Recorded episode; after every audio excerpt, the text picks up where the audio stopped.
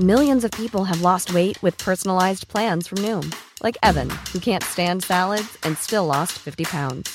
Salads, generally, for most people, are the easy button, right? For me, that wasn't an option. I never really was a salad guy. That's just not who I am. But Noom worked for me. Get your personalized plan today at Noom.com. Real Noom user compensated to provide their story. In four weeks, the typical Noom user can expect to lose one to two pounds per week. Individual results may vary. Con la H que sí suena y ahora también se escucha. Inicia. Heraldo Noticias de la tarde con Jesús Martín Mendoza. En Heraldo Radio.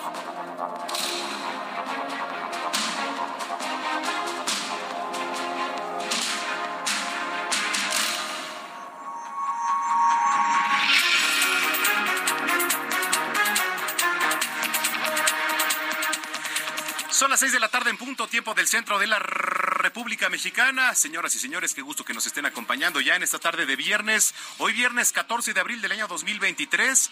Viernes pues de quincena también para muchos. Y mire, hablar y relacionar viernes de quincena es hablar de viernes de caos, por lo menos aquí en la Ciudad de México, zona desde donde estamos transmitiendo. ¿Por qué? Porque bueno, pues a ver, eh, muchos de los trabajos salen un poco antes los viernes en muchos. No hablo de todos, pero muchos. Otros pues ya les depositaron también. Entonces, ¿de aquí a dónde? Y claro que sí, pues este, mire, usted se va a zonas ahorita como Polanco, Santa Fe, Condesa, Roma y otros sitios y la verdad es que la movilidad pues se vuelve dificultosa. Entonces tenga mucha paciencia si usted va manejando en este viernes. Suenan los claxons, sí, en muchas zonas. Entonces, qué gusto que lo podamos acompañar y que usted nos esté acompañando también aquí a través de este espacio que es las noticias de la tarde. A nombre de Jesús Martín Mendoza, les damos la más cordial bienvenida a Heraldo Radio, la frecuencia aquí en el 98.5 de FM eh, en el Valle de México y a través de las diferentes frecuencias locales a lo largo y ancho de la República Mexicana, de norte a sur, de sur a norte, hasta donde tenemos alcance.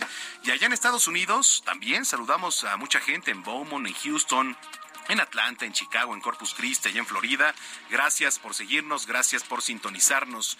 Oiga, eh, pues yo lo invito como siempre para que se ponga en contacto a través de nuestras redes sociales, arroba Samacona al aire, le repito, arroba Samacona al aire y para que esté en contacto en www.heraldodemexico.com.mx. Ahí hay una liga, hay un apartado, dice radio, y le va a dar nuestra liga para que esté viéndonos aquí totalmente en vivo. Desde Insurgente Sur 1271, aquí está ubicada Torre Carrachi y el interior nuestras instalaciones. Bueno, pues tenemos un gran programa por delante. Hay efemérides que, por cierto, eh, yo le quería platicar, pues rapidísimo, hoy es Día de las Américas, el Día Mundial de las Américas, se celebra el 14 de abril y bueno, pues tiene como objetivo dar a conocer la soberanía, como la unión existente entre las repúblicas americanas, pues de forma voluntaria dentro de una comunidad continental para alcanzar la paz, la solidaridad entre los pueblos. Y a ver, ¿pero qué significa el Día de las Américas? Es una celebración que tiene lugar en todas las repúblicas americanas para dar a conocer su soberanía, así como su decisión de formar parte de una comunidad continental y que tiene como fin alcanzar la unión, la paz, la libertad entre los pueblos del continente americano. Este día, bueno, pues tuvo su primera celebración, en, en el año 1931 cuando fue decretado el 14 de abril como la fecha de la creación de las repúblicas americanas. Y bueno, ya esta alianza hoy se conoce como la Unión de los Estados Americanos, que se fundó en el año 1890. Todavía, bueno, pues nos queda mucho tiempo atrás, que además, bueno, el verdadero propósito para la creación del Día de las Américas es buscar la vía más idónea para crear entre los países que conforman el continente americano un clima de hermandad, justicia social, de solidaridad y también de paz. Más adelante le voy a platicar un poco más de detalles, pero mientras tanto le reitero nuestras vías de comunicación, arroba Heraldo de México, exacto, ándale, de las Américas. Son los Tigres del Norte, ¿no? Si no me equivoco. Ándale, a ver, súbele tanto. Para los pueblos de América les canto mi canción.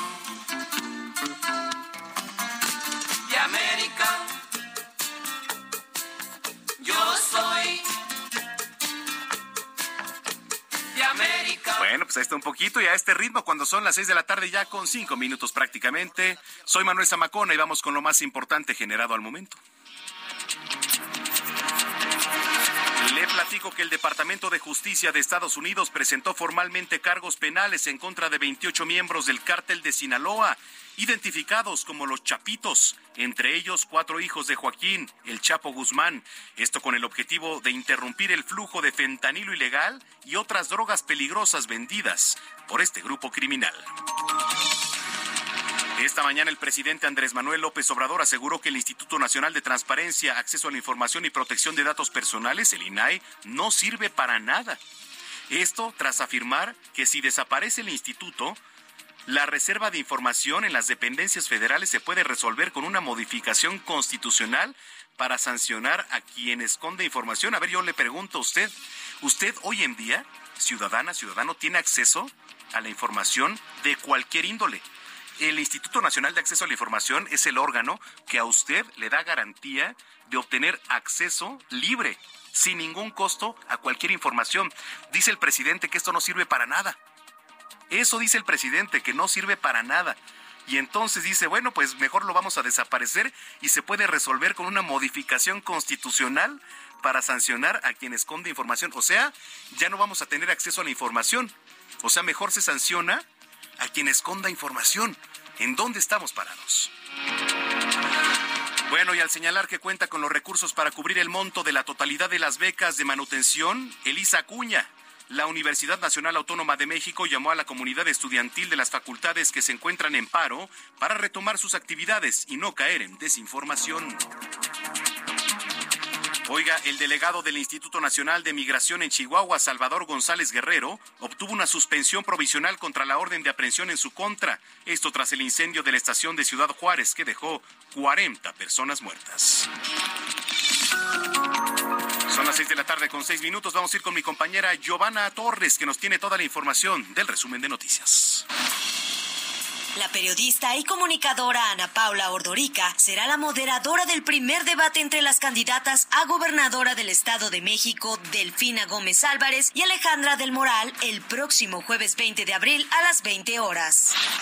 La Comisión del Trabajo del Senado realizará el próximo 20 de abril un foro para analizar la viabilidad de la reducción de la jornada laboral de los trabajadores en México. Algunos legisladores proponen que se elabore de lunes a jueves y otros plantean que el trabajo sea de seis horas diarias y no de ocho como actualmente está en la ley. La Fiscalía General de la República detuvo en las últimas horas a otros dos funcionarios del Instituto Nacional de Migración involucrados en el caso del incendio de una estación migrante en Ciudad Juárez, Chihuahua, que dejó 40 extranjeros muertos y una veintena de heridos. En operativos realizados por la Secretaría de Seguridad Pública en las primeras horas de este viernes, fueron aseguradas 162 personas migrantes de diversas nacionalidades cuando pretendían ingresar a Yucatán en dos autobuses privados. Elementos de la Secretaría de Seguridad Pública de Hidalgo desmantelaron una bodega clandestina que almacenaba hidrocarburo robado en el municipio de Atotonilco de Tula, donde fueron detenidas tres personas. La cantante Jimena Sariñana confirmó por medio de sus redes sociales que su manager Luis Miguel Melche perderá un ojo por la terrible agresión que sufrió después de terminar una presentación en la Feria del Caballo en Texcoco, donde resultó gravemente herido. Autoridades ministeriales de la Ciudad de México y el Estado de México activaron los protocolos de búsqueda para encontrar a la rapera mexicana Ana Arisbet Soto, conocida como Inof. La joven mexicana fue vista por última vez el pasado 8 de abril en la colonia Olivar del Conde en la alcaldía Álvaro Obregón. Videos compartidos en redes sociales de cámaras privadas muestran a la rapera subirse a un mototaxi sin placas en el municipio de Catepec, en el Estado de México. Gracias por el resumen a Giovanna Torres. Oiga, le platico que el Departamento de Justicia de Estados Unidos anunció este viernes cargos en tres distritos federales. A ver, contra varios cabecillas del cártel de Sinaloa. Y entre ellos cuatro hijos de Joaquín Guzmán Loera, identificados como los chapitos. Esto por tráfico de fentanilo y otras drogas. Ya ve que el fentanilo ahorita es la sustancia que está en el ojo del huracán. ¿Dónde quedó la cocaína, la marihuana, las metanfetaminas? Digo, es parte de, ¿no? También, pero ahorita el tema es el fentanilo. El fiscal general de Estados Unidos, Merrick Garland, destacó que las acciones van dirigidas a la mayor y más eh, prolífica operación de tráfico de fentanilo del mundo, liderada por el citado cártel Imagínense, o sea, está diciendo que el cártel de Sinaloa y alimentada por compañías farmacéuticas chinas. Además, detalla que los distritos federales en los que se levantaron dichos cargos son el sur de Nueva York, el norte de Illinois y el distrito de Columbia.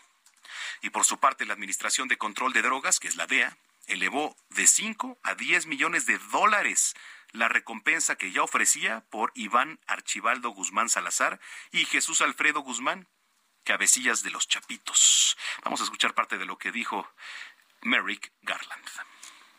El Departamento de Justicia anuncia hoy importantes medidas coercitivas contra la mayor operación de tráfico de fentanilo, la más violenta y política del mundo, dirigida por el cártel de Sinaloa y alimentada por precursores químicos chinos y empresas farmacéuticas. Hemos imputado a los proveedores en China que venden precursores de fentanilo a un corredor con sede en Guatemala que compra los precursores químicos en nombre del cártel a los operadores con los laboratorios clandestinos en México, donde el cártel fabrica fentanilo. Un proveedor de armas que arma el cártel con armas de fuego de contrabando desde Estados Unidos. Los líderes de las fuerzas de seguridad de los cárteles que aterrorizan a las comunidades, bloqueadores de dinero que permiten al cártel financiar las operaciones y a los líderes del cártel conocidos como chapitos. Ocho de esos acusados están ahora bajo la custodia de nuestros socios internacionales. Estaremos buscando su extradición a los Estados Unidos para enfrentar cargos en la Corte Federal y vamos a trabajar en estrecha colaboración con nuestros socios y el gobierno de México para buscar la extradición de otros acusados.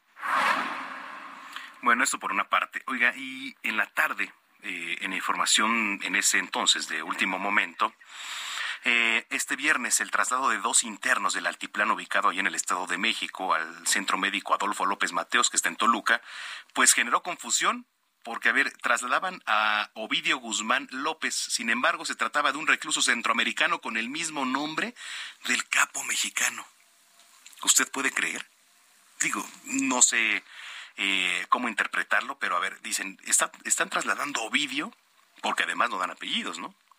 Están trasladando Ovidio a, a un tema de, este, de salubridad. Bueno, pues ¿cuántos Ovidios en una cárcel puede haber? Claro que coinciden. Ovidio Guzmán, coincide. Bueno, pues es rarísimo. Ovidio Guzmán López. ¿Se trataba de un recluso centroamericano con el mismo nombre? O sea, bueno, no lo sabemos. Vamos con Gerardo García, que nos tiene todos los detalles. Adelante, Gerardo. Hola, ¿qué tal? Muy buenas tardes. Saludarte a ti, Manuel, y también al auditorio. Y sí, como lo comentas, además de esta persona, eh, otro de los presos es Teodoro García, alias El Teo, ex líder del cártel de Tijuana y este interno en, el penal del Altiplano en Almoloya de Juárez y el otro individuo que haces mención también se dio a conocer que estaba está recluido en otra prisión y por el cual no hay, no hay mayor información como lo das a conocer. En un inicio se difundió que entre los trasladados estaba eh, precisamente Ovidio Guzmán López alias el ratón. Sin embargo, él eh, al final se descartó esta situación por parte de las autoridades de salud de, eh, de esta entidad y él se encuentra recluido, hay que recordarlo, en esta cárcel federal desde enero de este año. Y eh, precisamente ante esta movilización de este centro médico Adolfo López Mateos, hubo al menos tres elementos y dos unidades de la Secretaría de la Defensa Nacional de la Sedena eh, haciendo guardia, un operativo en estas inmediaciones durante esta mañana y tarde del viernes. Asimismo, al interior de este espacio se encontraba una unidad conocida como Rino del sistema penitenciario y pese a la presencia de las Fuerzas Armadas, eh, ciudadanos han podido acudir a estas instalaciones para recibir atención médica o estar a la espera de sus familiares. También hay que destacar esta información sobre el, el TEO, ex líder del cártel de Tijuana, que mediante una orden judicial eh, logró su traslado a este centro médico Adolfo López Mateos, ubicado en la capital mexiquense, desde hace cuatro días para recibir esa atención médica, hecho que fue precisado también por autoridades. Él desde hace meses había solicitado el recurso para que pudiera ser atendido, aunque tampoco se conoce mayor información al respecto. El reporte que les tengo desde la capital mexiquense y desde el Estado de México. Bueno, pues vamos a estar muy pendientes. Cualquier información caemos contigo. Gracias, Gerardo. Muy buenas, muy buenas tardes. Buenas tardes. Oiga, ayer fue desmantelado allá en España un megalaboratorio de droga. La Policía Nacional de España, en colaboración pues con las autoridades portuguesas y colombianas, desmantelaron el mayor laboratorio de droga de Europa en una aislada casa de la localidad de Pontevedra, que tenía una capacidad de producir, escuche, diario para su consumo 200 kilos de droga. Bueno, pues en esta operación fueron detenidas 18 personas que se encuentran ya ahora en prisión. La nota es de mi compañera Patricia Alvarado. Muy buenas tardes, Manuel. En España quedó desarticulada la organización criminal de narcos mexicanos, colombianos y españoles, que tenían el mayor laboratorio de Europa para procesar cocaína. El comisario jefe de la Brigada Central de Estupefacientes de España, Antonio Martínez Duarte, confirmó hoy que la red internacional producía diariamente 200 kilos de cocaína en un laboratorio instalado en una casa de campo en la provincia de Pontevedra, situada en Galicia, al noroeste de España. Remontémonos a octubre de 2022. Ese mes, la policía española inició una investigación que concluyó con el descubrimiento de una casa rural en Pontevedra el pasado 23 de marzo. El lugar tenía un sofisticado equipamiento para procesar cocaína y estaba controlado por narcos mexicanos, colombianos y españoles que trabajaban conjuntamente. Los mexicanos se encargaban de aportar conocimiento técnico para la extracción y procesamiento de la pasta base de coca procedente de Colombia. Los colombianos ponían la mano de obra, eran los químicos, y los españoles gestionaban el transporte de las sustancias desde Colombia hasta España y se encargaron de montar el macro laboratorio que costó dos millones de dólares. La coca se empaquetaba en tabiques que tenían el logo de Superman. La red criminal usaba apodos, se disfrazaba de transportistas y tenía un estricto protocolo de seguridad en las comunicaciones. Para llevar la coca de Colombia a España se usó un meticuloso método. La droga se incrustaba en hélices utilizadas en las canteras para romper piedras. La Policía Nacional de España, la Judicataria de Portugal y la Dirección Antinarcóticos de Colombia, bajo la supervisión de la Fiscalía Especial Antidroga del Tribunal de la Audiencia Nacional de Madrid, llevaron a cabo la operación. Los agentes intervinieron 1.300 kilos de pasta de base de cocaína, 23 mil litros de precursores y otras sustancias químicas. Hay 18 encarcelados, entre ellos dos mexicanos, seis colombianos y 10 españoles. Se cree que el cártel de Sinaloa estaría detrás de los narcotraficantes mexicanos que viajaban con regularidad a México. Mi reporte desde Madrid, Manuel. Gracias, Patricia Alvarado, desde España.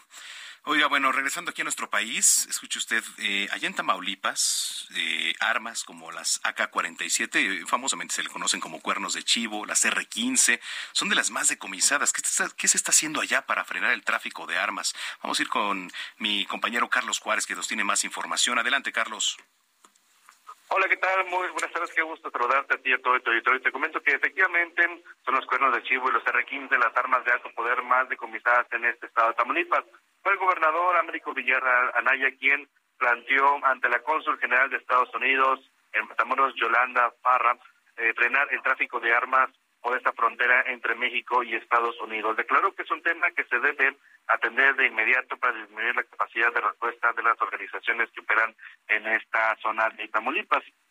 explicó que de no eh, respetarse este tipo de situaciones van a seguir fluyendo las armas por esta frontera de este de este de esta entidad tamaulipeca. Cabe señalar que eh, aquí, bueno, pues son las R15 y las AK-47, mejor conocido como los cuernos de chivo, los que más se decomisan. Además, también se han logrado localizar lanzagranadas y miles de municiones, todos estos para armas de alto poder, incluso calibre 50, que son obviamente eh, fabricadas en Estados Unidos. Hay que señalar que incluso en el 2022 la Secretaría de Relaciones Exteriores pues, puso en un informe que Tamaulipas es la entidad operativa por donde entra el mayor número de armas procedentes de los Estados Unidos. Y es que tan solo en ese año eh, se decomisaron más de 4.104 armas por parte de los elementos de la Sedena, de la Guardia Nacional y de la Secretaría de la Marina. Así mi reporte, Manuel. Bueno, pues vamos a estar muy pendientes. Te agradezco mucho y estamos en contacto, Carlos. Muy buenas tardes.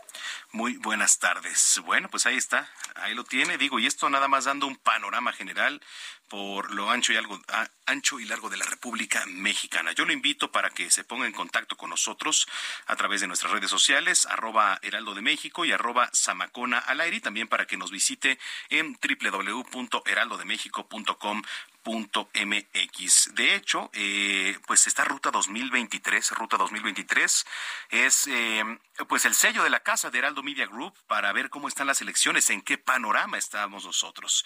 Oiga, eh, nos están preguntando por el tema de la línea 12, el andamio que colapsó en las obras de rehabilitación de la línea 12. Mire, Hubo un fuerte viento de hasta 30 kilómetros por hora que se registró hoy viernes alrededor de las 4 de la tarde. Eh, de hecho, ya estamos haciendo contacto con nuestros reporteros. Una estructura metálica colapsó en las obras de reparación de la línea 12 del metro aquí en la capital. Esto fue en Avenida Tláhuac y lo informa la propia Secretaría de Obras y Servicios. Bueno, pues a través de un video difundido ahí en las redes sociales se observa la caída de los andamios y los trabajadores corriendo a raíz del suceso. Pues imagínese usted lo primero que se haría.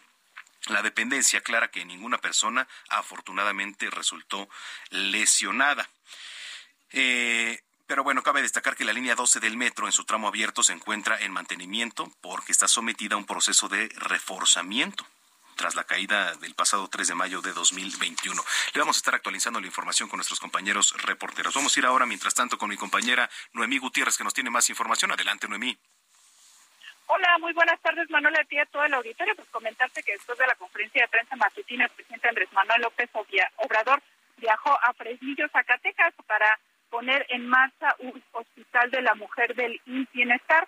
Antes de que llegara el primer mandatario, pues ya lo estaban esperando decenas de familiares de desaparecidos que exigían justicia y también decían que estaba imperando la inseguridad en este municipio y que el gobernador David Monreal pues no había hecho nada. El presidente Andrés Manuel López Obrador pues entró por otro acceso a este hospital y no pudo conocer las demandas de los familiares de los desaparecidos. Después se intentó eh, evitar que pudieran entrar al evento. Finalmente lograron entrar y cuando el presidente Andrés Manuel López Obrador hablaba de que se está garantizando la seguridad en el Estado, pues los familiares de los desaparecidos comenzaron a gritar que aquí no hay seguridad. Incluso algunas personas nos comentaban que no abren temprano sus negocios porque incluso los han asaltado y durante todo el discurso del presidente Andrés Manuel López Obrador, pues lanzaron consignas sobre sus desaparecidos, decían que no había seguridad aquí en la entidad, pero sobre todo exigían justicia y que también aparecieran sus seres queridos. Al final del discurso, el presidente Andrés Manuel López Obrador pues dijo que se está respaldando al gobierno de Zacatecas que encabeza David Monreal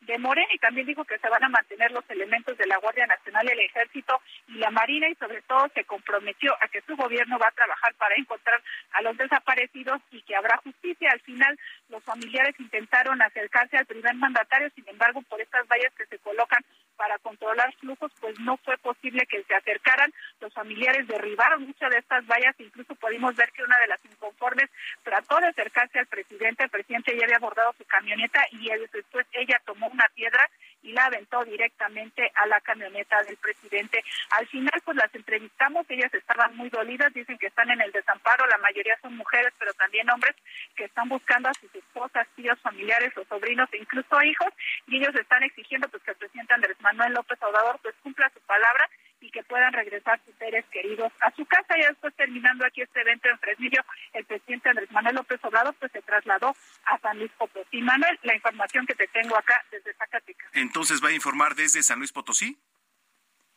Sí, él ya siguió la, gira en San Luis Potosí, ahí también iba a poner en marcha el plan de bienestar y ya es parte de la gira que tiene el presidente Andrés Manuel López Obrador y será el día de mañana pues que esté visitando eh, Oaxaca como parte de estas giras que él tradicionalmente tiene los fines de semana, Manuel.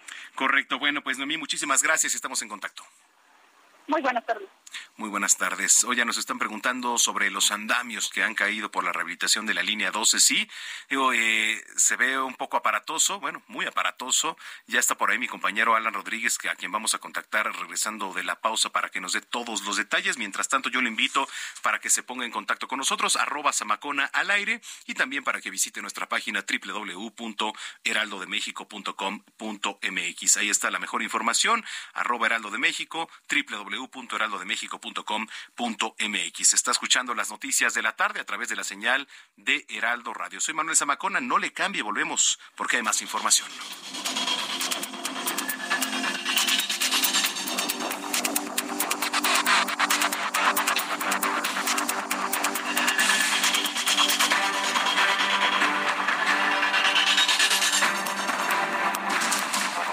Las noticias de la tarde con Jesús Martín Mendoza. Regresamos.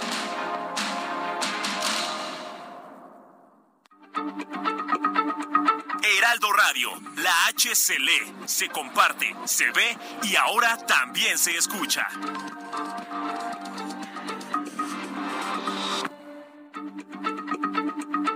Heraldo Radio, la H se lee, se comparte, se ve y ahora también se escucha.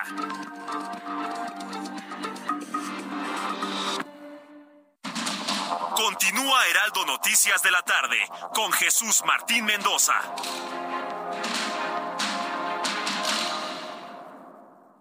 Promedio de 30.6% sin IVA, vigencia del primero de abril al 2 de mayo. Que el esfuerzo sea tu única guía para seguir avanzando con RAM 4000, el camión que carga con más pasajeros al ser el único con doble cabina. RAM 4000, capaz de llevar una cuadrilla de trabajadores. Estrénalo con tasa desde 9.75%. RAM a todo con todo.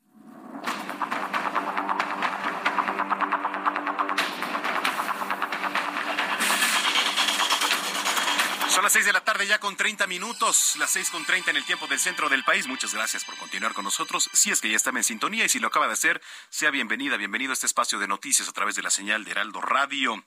Oiga, eh, se cayeron unos andamios eh, en la rehabilitación de la línea 12 del metro. Mucha gente nos está escribiendo. Eh, fue algo aparatoso, sí, por supuesto. En el lugar de los hechos está mi compañero Alan Rodríguez, a quien saludo con mucho gusto y tiene el panorama completo ahí. Los ojos están ahí. Adelante, Alan. Ay, creo que perdimos comunicación con mi compañero Alan Rodríguez. A ver, Alan, ¿nos escuchas ahí? Adelante, Alan. No, creo que está fallando la comunicación ahí con mi compañero Alan Rodríguez. Pero bueno, pues eh, sí, efectivamente se, se cayeron ahí algunos andamios. De hecho, es lo que pues estamos reportando en este momento. Colapsó en las obras de rehabilitación de la línea 12 del metro. Afortunadamente no se están reportando heridos. ¿eh? La Secretaría de Obras y Servicios Capitalina informó mediante su cuenta en Twitter que no hay ninguna afectación adicional. Digo esto afortunadamente. Mire, eh, literalmente el, el tuit dice lo siguiente. Se informa que en un andamio estructural utilizado para los trabajadores de rehabilitación de la línea 12 perdió estabilidad por los intensos vientos registrados esta tarde. Retomamos la comunicación con Alan Rodríguez hasta allá, hasta el lugar de los hechos. Adelante, Alan.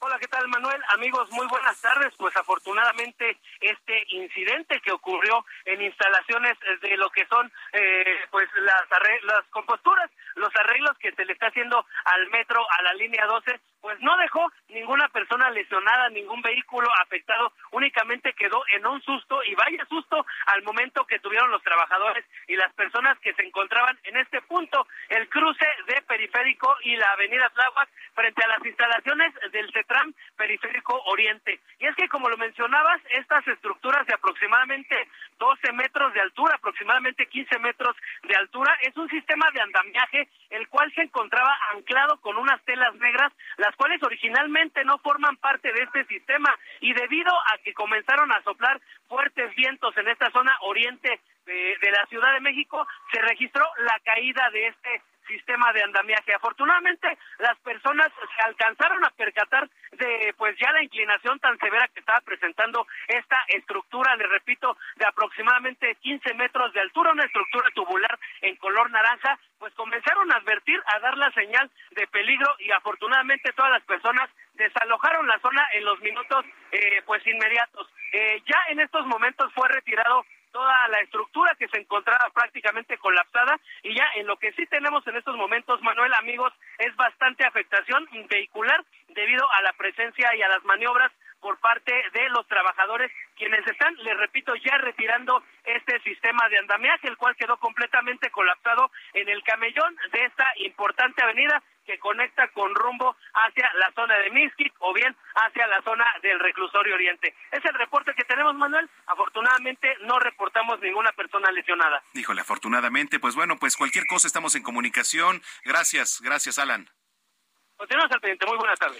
Muy buena tarde. De ser necesario, pues regresamos hasta el lugar de los hechos. En otros temas, déjeme le platico que la plataforma de noticias Latinus reveló un audio del secretario de Gobernación, Adán Augusto, en el que instruye a los senadores de Morena, por órdenes del presidente López Obrador, de evitar la designación de los tres comisionados faltantes al Instituto Nacional de Transparencia, acceso a la información y protección de datos personales. Imagínese usted, es uno de los órganos también más importantes, así como lo es el INE, así como lo es la CNDH, que bueno, la CNDH está bajo yugo, ya lo sabemos, pero bueno, en esta grabación se escucha a Dan Augusto decirles a los legisladores que lo más conveniente es que el proceso de designación no continúe para que el INAI caiga en un periodo de impas, digamos, a lo que calificó como un mundo ideal para que el presidente López Obrador, lo que sentenció con una frase, nosotros no tenemos ninguna urgencia porque se nombre, esto refiriéndose a los comisionados, ¿no?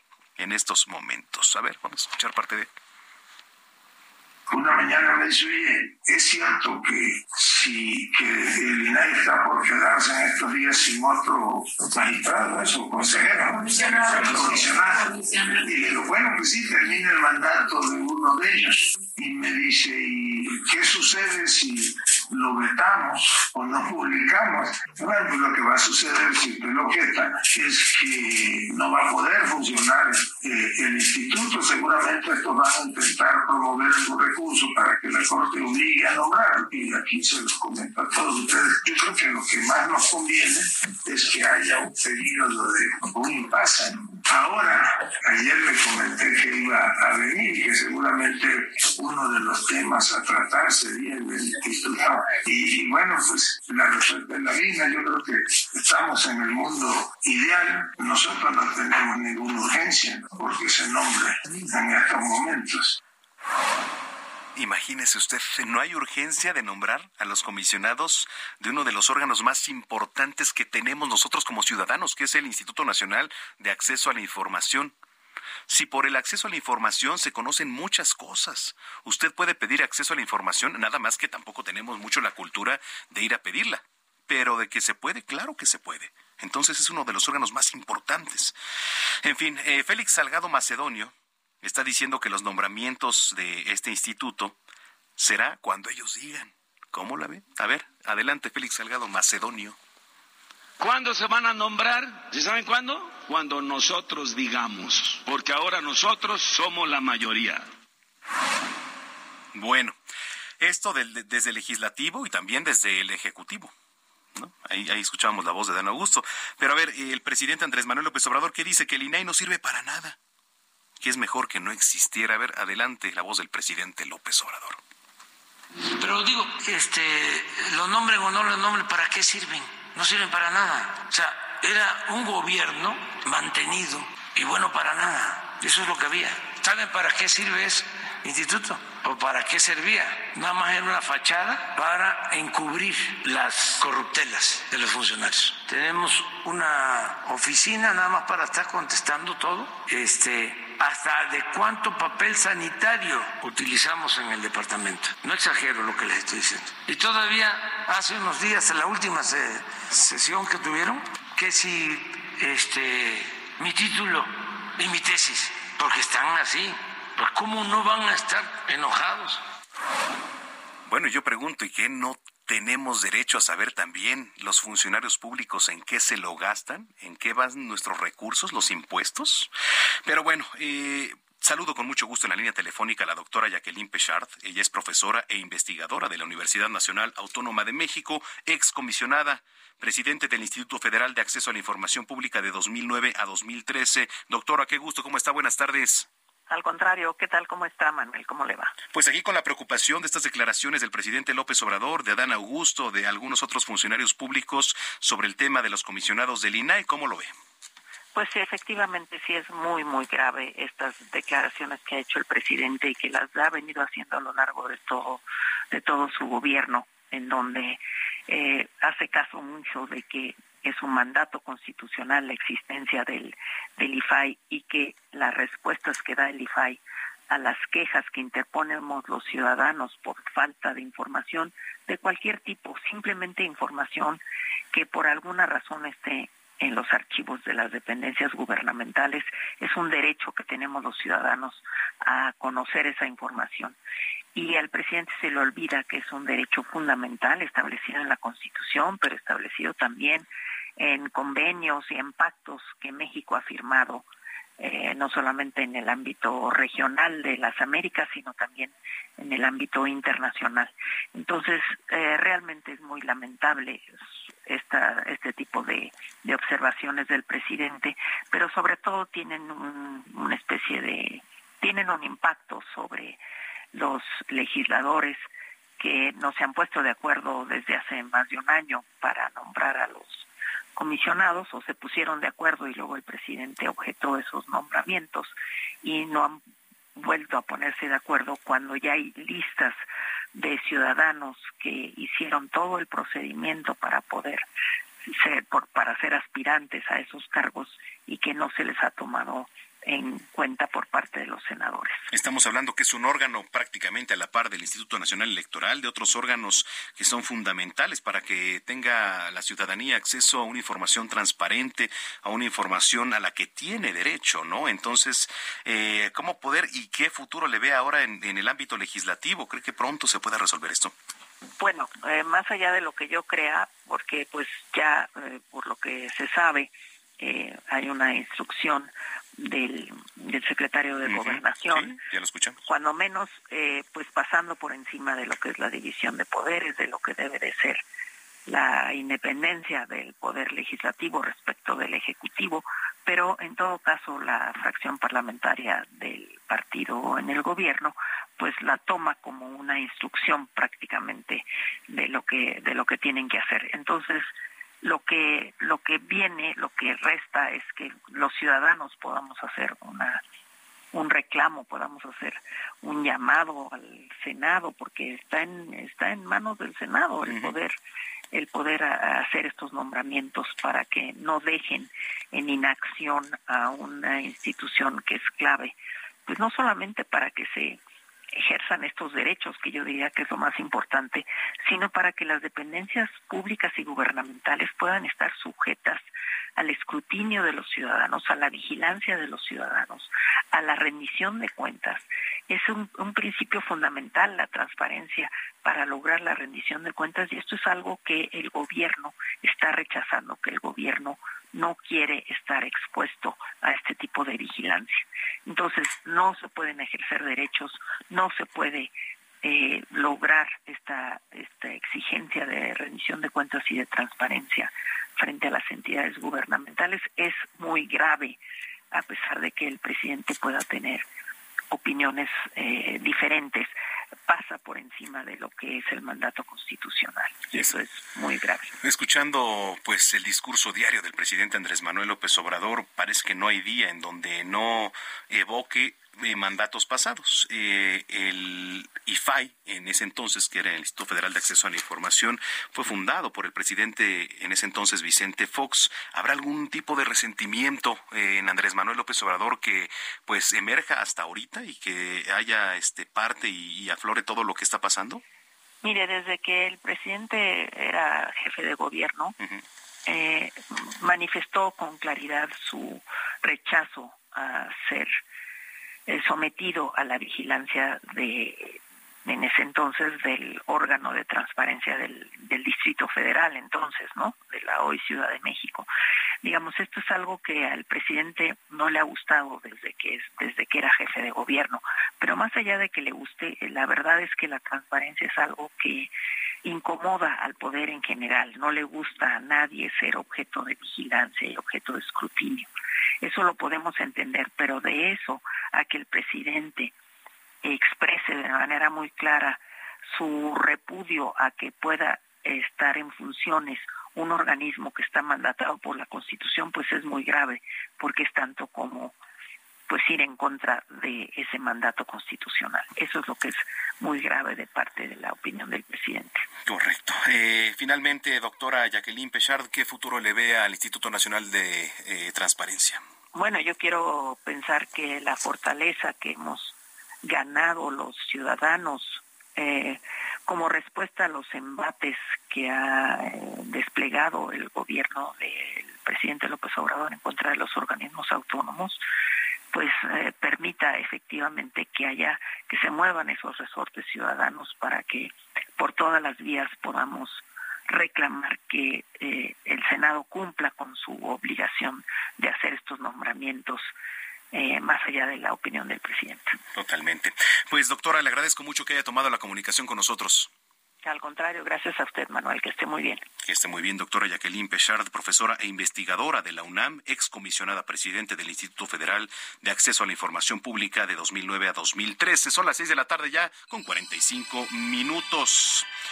Oiga, le platicaba al inicio de este espacio, debido a la falta de consensos para la aprobación de esta iniciativa de reforma al Tribunal Electoral del Poder Judicial de la Federación, pues un grupo de al menos 60 diputados de Morena está listando ya la creación de un grupo de trabajo que va a revisar la redacción de los artículos señalados como violatorios a la Constitución, que me parece un tema por demás interesante para que se vea a fondo y así expliquen a la ciudadanía y qué es lo que está pasando. Me da mucho gusto saludar en la línea telefónica a Irma Juan Carlos, diputada morenista. ¿Cómo está Irma? Gusto saludarla. Buenas tardes. Muy buenas tardes y muchas gracias por la oportunidad de poder platicar sobre este tema tan importante. Sin duda, hemos estado platicando con diversos entes, eh, servidores públicos, analistas del tema, sobre el tema del Tribunal Electoral del Poder Judicial de la Federación. ¿Cómo lo ven desde el Grupo Parlamentario de Morena para darnos eh, un panorama desde esta perspectiva, diputada? Sí, bueno, como usted amablemente lo ha comentado, habemos un grupo de diputadas y diputados de Morena que manifestamos nuestra preocupación ante una eh, eh, redacción que no nos convencía en el sentido de que eh, se le quitaran las atribuciones al Tribunal Electoral del Poder Judicial para pues tutelar los derechos de los grupos sociales minoritarios, en este caso pueblos indígenas, el pueblo afromexicano, personas de la diversidad sexual, personas con discapacidad, personas migrantes, adultos mayores, eh, en ese sentido, no estuvimos de acuerdo. Eh, estamos de acuerdo en que se establezca con claridad las atribuciones del tribunal para que no invada otras esferas de competencias, pero ya cuando existe esta redacción que eh, en este caso fue propuesta del PAN, pues ya no estamos de acuerdo y el grupo de compañeras y compañeros de Morena creció, somos más, ah, prácticamente ya somos 120 diputadas y diputados en total que no estamos de acuerdo en caminar si eh, el dictamen va en estos términos. Y lo que ocurrió fue que bueno pues después de una serie de pláticas de diálogos eh, nos han admitido una eh, solicitud de una nueva redacción. Y en ese sentido lo que estamos pidiendo es que se, se establezca desde la Constitución que este grupo estos grupos minoritarios vamos a estar representados como acciones afirmativas en el 10% tanto en la, en, en la Cámara de Diputados como en la Cámara de Senadores. Eh, diputado, a ver, ¿qué se necesita? ¿Se necesita mesas de análisis? ¿Se necesita algún parlamento abierto desde su perspectiva para analizar el tema? No, no, no, no se necesita, no se, no se necesita un parlamento abierto porque es un tema bastante eh, de eh, sencillo mm. eh, cuando existe cuando existe sensibilidad política y en ese sentido ya logramos hablar con nuestro coordinador y con el presidente de la Comisión de Puntos Constitucionales y lo que se está haciendo es una nueva redacción para incorporar esta petición que hacemos de considerar desde la Constitución eh, la participación política electoral de estos grupos minoritarios en el 10%, como se, eh, se lee en la reserva que estamos planteando a este dictamen. ¿Usted cree que se le resten facultades al Tribunal Electoral del Poder Judicial de la Federación? Sí, en el caso de acciones afirmativas, así estaba el dictamen y es por eso que en la reserva que estamos planteando se elimina el párrafo que en este caso le quita las facultades al tribunal para tutelar estos derechos de estos grupos sociales minoritarios. Ahora se está posponiendo. ¿Cuánto tiempo aproximadamente cree que lleve todo eso? No sabemos porque dependemos de los consensos de los grupos, este, diferentes grupos parlamentarios que siguen en diálogo siguen en diálogo. Ok, bueno, pues eh, vamos a estar muy pendientes del tema, diputada, para este, pues para estar al pendiente, sobre todo escuchar, ¿no? Las voces tanto de ustedes, legisladores, expertos, etcétera. Y bueno, oiga, aprovechando rapidísimo que, la tengo en la línea telefónica, mire, he estado preguntando a, diversos funcionarios, sobre todo a ustedes, diputados. Eh, se acaba de aprobar el tema ahí en la Cámara de Diputados, ahí desde el legislativo, de reducir la edad de ser diputado de 25 a 18 años. ¿Qué opina usted? Pues una gran oportunidad para que los jóvenes se sientan incluidos en la vida política de nuestro país, en la vida pública, eh, porque también los jóvenes no solamente son el futuro, sino el presente. Es una gran oportunidad para que los jóvenes eh, tengan pues eh, la motivación para participar y también lo que se ha dicho pues es de que si tienen obligaciones también tienen derechos y nos da mucho gusto que haya transitado esta reforma constitucional para disminuir las edades para ser representantes populares y ser secretarios de Estado. Sí, sobre todo también los secretarios de Estado, ¿no? Que requiere además una gran preparación y una gran responsabilidad para ser un secretario de Estado. Así es. Bueno, pues, eh, diputada, muchísimas gracias por haber tomado la llamada y si lo permite, estamos en comunicación.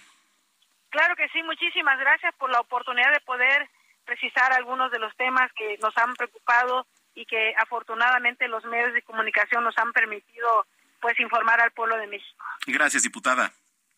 Gracias a usted. Es la diputada morenista Irma Juan Carlos, aquí en las noticias de la tarde. Oiga, le platico, como parte de los trabajos del gobierno federal, estatal y municipal para mantener el orden y la paz ahí en los municipios de Tamaulipas, saludos por cierto a los que nos sintonizan por allá, el gobernador Américo Villarreal Anaya encabezó ya la Mesa Regional de Seguridad y Paz, junto a autoridades federales, militares y también municipales. Esta reunión se realizó en las instalaciones de el decimosexto Regimiento de Caballería Motorizada de Nuevo Laredo y ahí se, llevó, se llevaron a cabo pues trabajos para mejorar la coordinación de los tres órdenes de gobierno y de esta manera pues fortalecer la estrategia de seguridad que se lleva a cabo a nivel nacional. Eh, por su parte también la alcaldesa Carmen Lilia habló del trabajo que el gobierno municipal lleva a cabo para mejorar el entorno social y contribuir a las labores de seguridad. Agradeció la suma de esfuerzos de las autoridades involucradas en la mesa regional de seguridad. Le platico esto en Tamaulipas. Bueno, oiga, eh, antes de irnos a la pausa, rapidísimos saludos a los que nos escuchan allá en Hidalgo. Le platico que elementos de la Secretaría de Seguridad Pública de Hidalgo desmantelaron una bodega clandestina que almacenaba hidrocarburo robado. Esto en el municipio de Atotonilco de Tula, en donde fueron detenidas tres personas. Y de acuerdo con los reportes de la policía, los hechos ocurrieron durante una orden de cateo efectuada en un inmueble allá en la comunidad de Conejos, donde los efectivos localizaron tres contenedores de huachicol con más de seis mil litros de hidrocarburo. ¿Se acuerda que al principio el presidente Andrés Manuel López Obrador decía que el huachicol ya no existía? Que eso era lo principal o de los temas principales con los que se iba a acabar. Bueno, pues en los últimos tres meses eh, hemos escuchado notas, no nada más en Hidalgo, aquí en la capital, en el Estado de México, donde el huachicol sigue presente.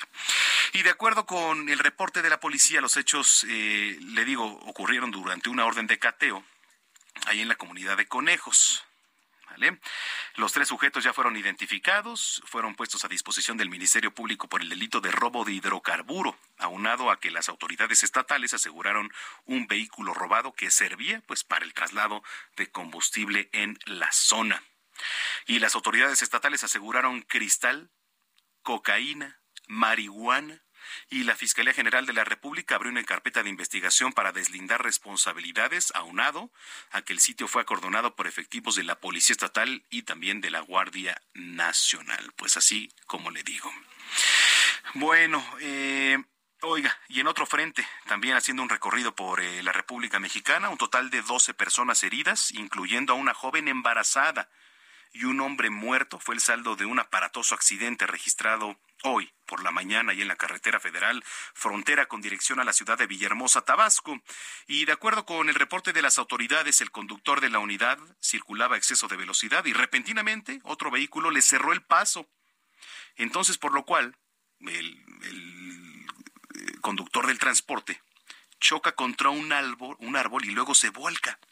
Tras este percance, las autoridades movilizaron 10 ambulancias para atender a 12 personas lesionadas, las cuales fueron llevadas a diversos hospitales e incluso entre los heridos se encontraba una enfermera con cinco meses de embarazo. Lamentablemente, un hombre que viajaba ahí en la parte delantera de la unidad falleció y quedó prensado dentro del vehículo. Hasta el momento las autoridades continúan investigando este caso. Ya los agentes de la Policía Estatal marcaron un perímetro de seguridad y pues todavía se continúa con las investigaciones. Al ritmo de... ¿Cuál es esa, mi estimado Ulises? De América. Ah, es cierto, porque ya le platicaba, ¿no? Al inicio de este espacio que hoy es día de América. Y ahorita le voy a platicar por qué. Es más, por aquí lo tenía. Espérame, no me. Bueno, ahorita déjame lo encuentro porque estaba por acá y este le platico un poquito más de detalles del Día de América. Acá está, mira. Eh, que por cierto, yo soy fan de entrar a Día Internacional de .com.mx, hoy que es 14 de abril del año 2023, que por cierto para muchos es quincena, ¿eh? Así que agárrese, si usted va manejando por la capital, tenga mucha paciencia porque seguramente en muchos puntos hay tráfico, hay claxons y hay desesperación, pero con el gusto de estarle informando aquí en las noticias de la tarde. Está usted en Heraldo Radio, Noticias de la tarde. Soy Manuel Zamacona, volvemos. Yo soy del color de la tierra yo he nacido. Por herencia mi idioma es castellano. Escucha las noticias de la tarde con Jesús Martín Mendoza. Regresamos. Heraldo Radio, con la H que sí suena y ahora también se escucha. Heraldo Radio, con la H que sí suena y ahora también se escucha. Continúa Heraldo Noticias de la tarde con Jesús Martín Mendoza. Desaparecido, la sangre dentro de tus venas. Soy un pedazo de tierra que vale la pena una canasta con frijoles. Soy Maradona contra Inglaterra, anotándote dos goles. Soy lo que sostiene mi bandera, la espina dorsal del planeta. Es mi cordillera, soy lo que me enseñó mi padre.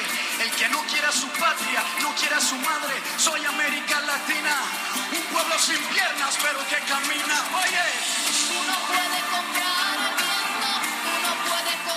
Son las 7 de la noche en punto, ya en el tiempo del centro de la República Mexicana. Gracias por continuar con nosotros si es que ya estaba en sintonía y si lo acaba de hacer, sea bienvenida, bienvenido a este espacio de noticias que, bueno, pues saludamos con mucho gusto a quien nos escucha a lo largo y ancho de la República Mexicana a través de Heraldo Radio. Eh, estamos escuchando este tema porque es Día Mundial de las de la Américas o de las Américas, 14 de abril. Eh, ya le platicaba que tiene como objetivo pues dar a conocer la soberanía la unión existente entre las repúblicas americanas de forma voluntaria dentro de una comunidad continental para alcanzar la paz y la solidaridad de los pueblos.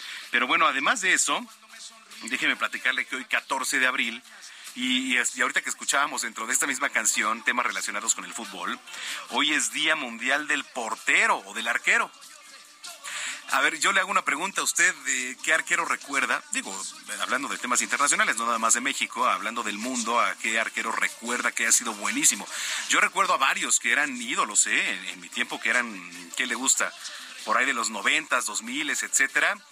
Uno de ellos, pues Jorge Campos, todavía ya finales, ¿no? Jorge Campos, que fue un gran ídolo. Eh, recuerdo también a Oliver Kahn. ¿Quién? Pilar Reyes, ya no me tocó, pero sí también suena. Me tocó Adolfo Ríos, quien también era un gran portero del América, el arquero de Cristo y la Tota Carvajal. No, pero estás hablando. Sí, pero estás hablando ya de, tiempo atrás, digo, de, de, los que yo me acuerdo. Digo, por ejemplo, ya más para acá Osvaldo Sánchez, un gran arquero también, seleccionado mexicano. Eh, Oliver Kahn, Gianluigi Buffon, ya más actual. Este. Bueno, Neuer, Iker Casillas, ¿no? ¿Qué le puedo decir ya en tiempos actuales? Pero a ver, noventero, igual que me acuerde, este le digo el arquero de Cristo, este Adolfo Ríos, Osvaldo Sánchez, eh, bueno, que tantos arqueros no, no hubo. Fabián Bartés, Miguel Calero, que por cierto, ah, qué bueno que dijiste Miguel Calero, porque Se hace homenaje a una posición muy querida, pero también odiada al mismo tiempo. Eh, dentro del, del, fútbol y es el arquero. Pues sí, es una de las mayores responsabilidades evitar que el equipo contrario meta un gol, siendo considerado el puesto más ingrato y amargo de todos también. En otros países se le conoce como golero o arquero. El portero merece pues un especial reconocimiento por su papel fundamental dentro de un partido de fútbol. A ver, ¿y, por qué digo Miguel Calero? Pues ahí le va. El origen de este día es un homenaje al futbolista colombiano Miguel Calero, que también nos tocó, jugó en los Tuzos, si no mal recuerdo, ¿no? del, del Pachuca, Miguel Calero, a ver, desmiéntanme por ahí, pero sí, eh, el legendario portero con más partidos jugados en la historia después de su fallecimiento, pues escogió la fecha de su cumpleaños para festejar el Día Internacional del Portero, celebrándolo cada 14 de abril a partir del año 2013. Y ahí le va. Algunos de los porteros del fútbol más célebres en la historia del fútbol a nivel mundial son Oliver Kahn, ya lo había mencionado, José Luis Chilabert, claro, José Luis Chilabert, Dino Sof, Gianluigi Buffon, eh, Peter eh, Schmeichel, Iker Casillas, entre muchos otros, Manuel Neuer. Bueno, pues ahí está. Eh, cualquier balón puede atraparse, pero no cualquier portero puede pararlo. Así que bueno, feliz Día Internacional del Portero. Gracias por estarnos sintonizando. Yo le invito a que participe con nosotros a través de redes sociales, arroba Samacona al aire, le repito, arroba Samacona al aire y www.heraldodemexico.com.mx. Ahí nos puede mandar sus denuncias, puntos de vista, opiniones, comentarios. Hágalo. Aquí estamos y somos una voz de ustedes para las autoridades. Bueno, pues cuando son las siete con cuatro minutos, soy Manuel Zamacona, a nombre de Jesús Martín Mendoza. Vamos con el resumen hasta el momento.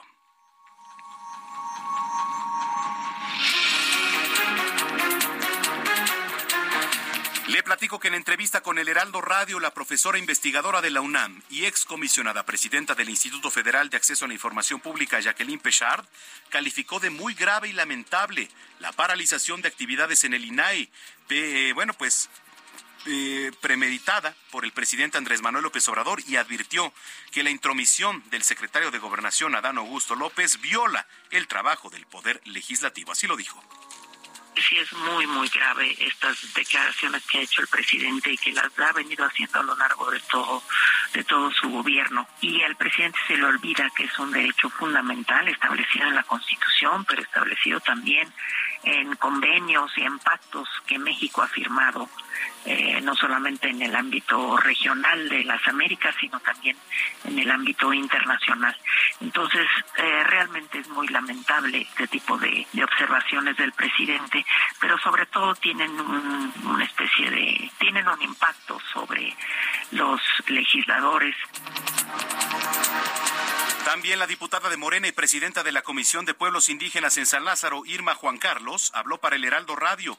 Explicó que el grupo que va a revisar la redacción de la iniciativa de reforma al Tribunal Electoral del Poder Judicial de la Federación buscará velar por los derechos de los grupos minoritarios y resaltó la importancia de que el propio tribunal tenga bien definidas sus funciones y atribuciones sin que ello implique violaciones a la Constitución manifestamos nuestra preocupación ante una redacción que no nos convencía en el sentido de que se le quitaran las atribuciones al Tribunal Electoral del Poder Judicial para pues tutelar los derechos de los grupos sociales minoritarios, en este caso pueblos indígenas, el pueblo afromexicano, personas de la diversidad sexual, personas con discapacidad, personas migrantes, adultos mayores. En ese sentido no estuvimos de acuerdo, eh, estamos de acuerdo en que se establezca con claridad las atribuciones de el tribunal para que no invada otras esferas de competencias.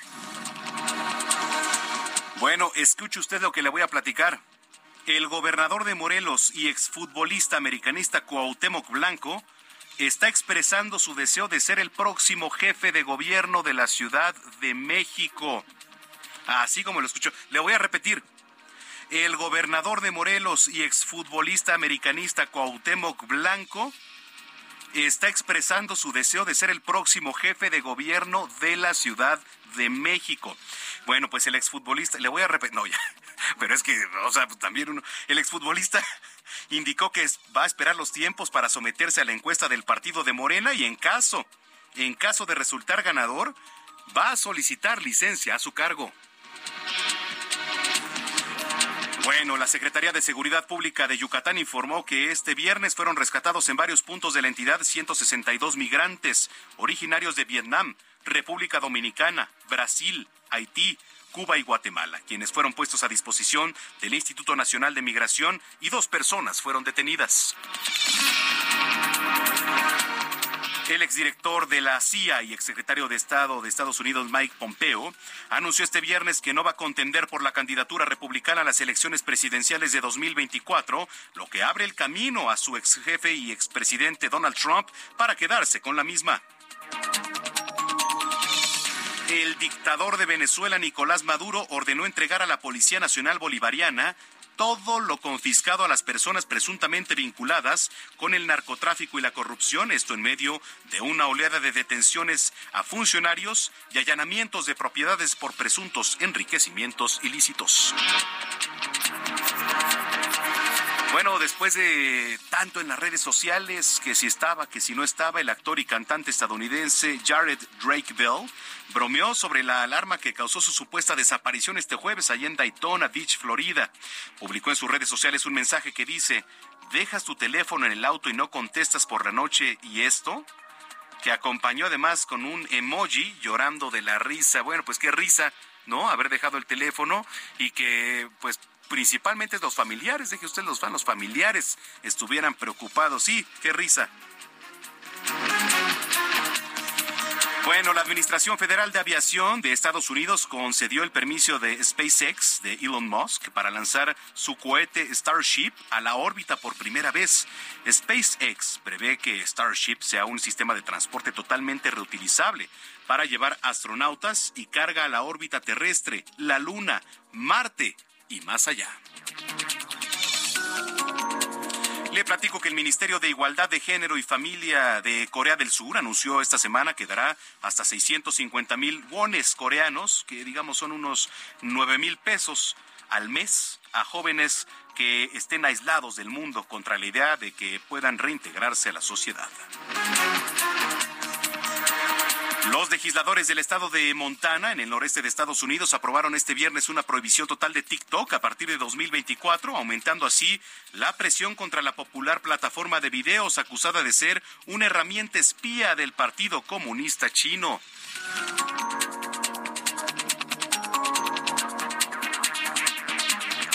Bueno, pues son las 7 de la noche con 10 minutos. Soy Manuel Zamacón. Esto fue un resumen de noticias. Vamos a las calles de la capital. Alan Rodríguez, eh, sigues ahí en el tema de la línea 12. ¿Dónde te encuentras? Hola, ¿qué tal Manuel? Amigos, muy buenas tardes. Como lo mencionas, nos encontramos todavía dando seguimiento a toda la información que surge desde esta incidencia que ocurre en donde se realizan las labores de reforzamiento de la línea 12, esto al cruce del periférico y la avenida Tláhuac. Ya en estos momentos se han retomado las labores, se han reiniciado una vez que un equipo especial aseguró nuevamente y ya ancló este, estos andamios, todavía quedan dos de pie eh, y ya también fueron retiradas los tubos y la estructura que se había desplomado. Afortunadamente este incidente ocurrió eh, hacia al interior del camellón, puesto que si hubiera ocurrido hacia el exterior, es decir, hacia la zona del arroyo del arroyo vial, pues hubiera sido una situación bastante diferente. Y debido a esta situación, Manuel amigos, tenemos bastante afectación en estos momentos para todas las personas que se desplazan con rumbo hacia la zona de la Nopalera, con algunos asentamientos principalmente al cruce de las avenidas Aldama, también al cruce de la avenida La Turba y hasta la zona de Guillermo Prieto. Tomen en consideración misma afectación vehicular para quienes dejan atrás todas estas zonas y se dirigen con rumbo hacia el periférico. Por lo pronto, es el reporte que tenemos. Continuamos al pendiente. Estamos pendientes. Gracias, Alan.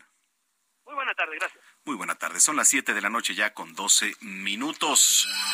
Hoy es 14 de abril del año 2023. La Fiscalía de Oaxaca confirmó la detención del notario público 135 allá en Oaxaca, Jorge Alberto Merlo, por los delitos de fraude, maquinado y falsificación de documento. Vamos a ir hasta allá, hasta la Verde Antequera, con mi compañera Karina García, que nos tiene información. Adelante, Karina.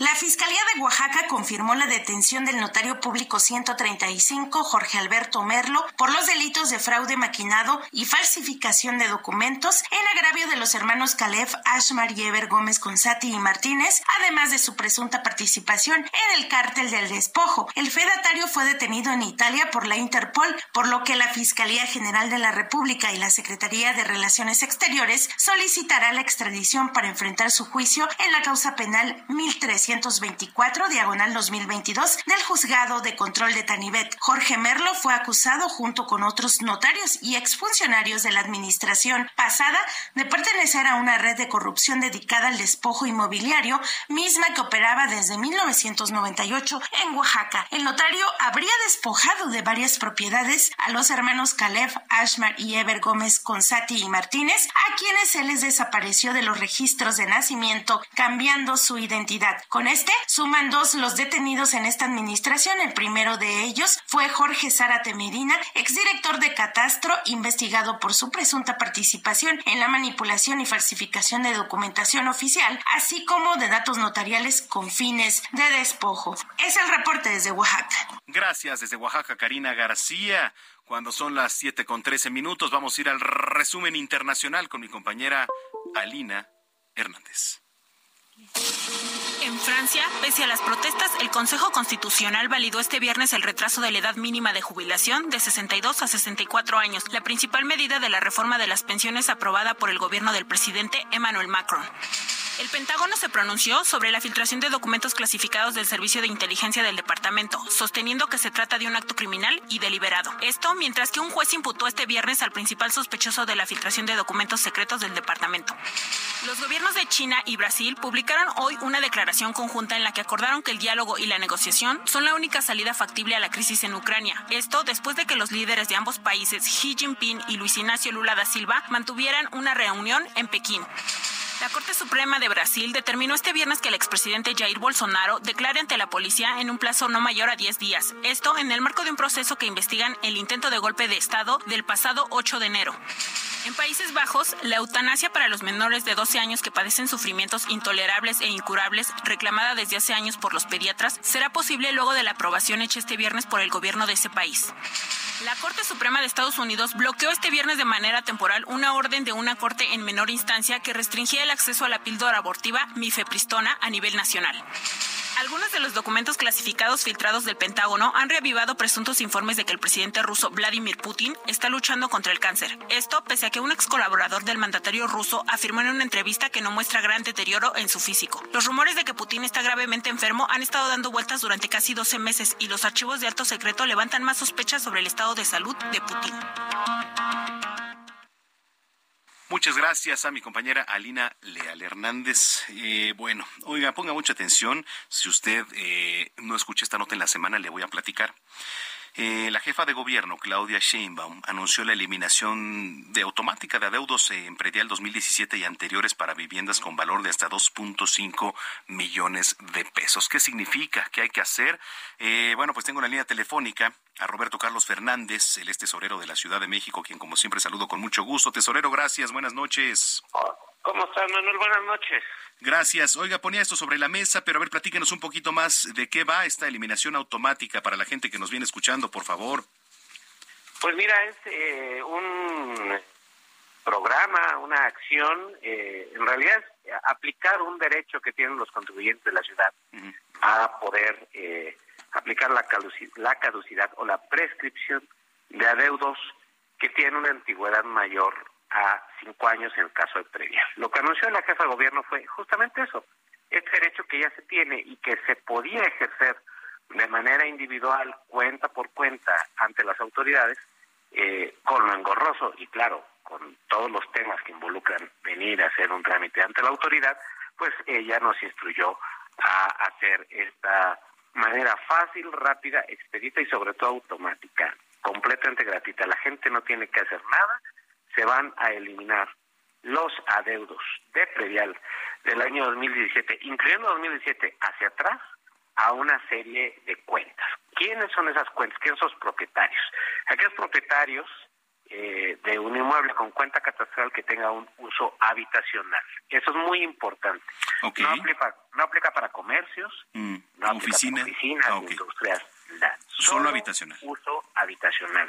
Y que tenga un valor catastral inferior a dos millones quinientos cincuenta y nueve mil pesos. De ahí hacia abajo. ¿Qué significa el valor catastral de dos millones y medio?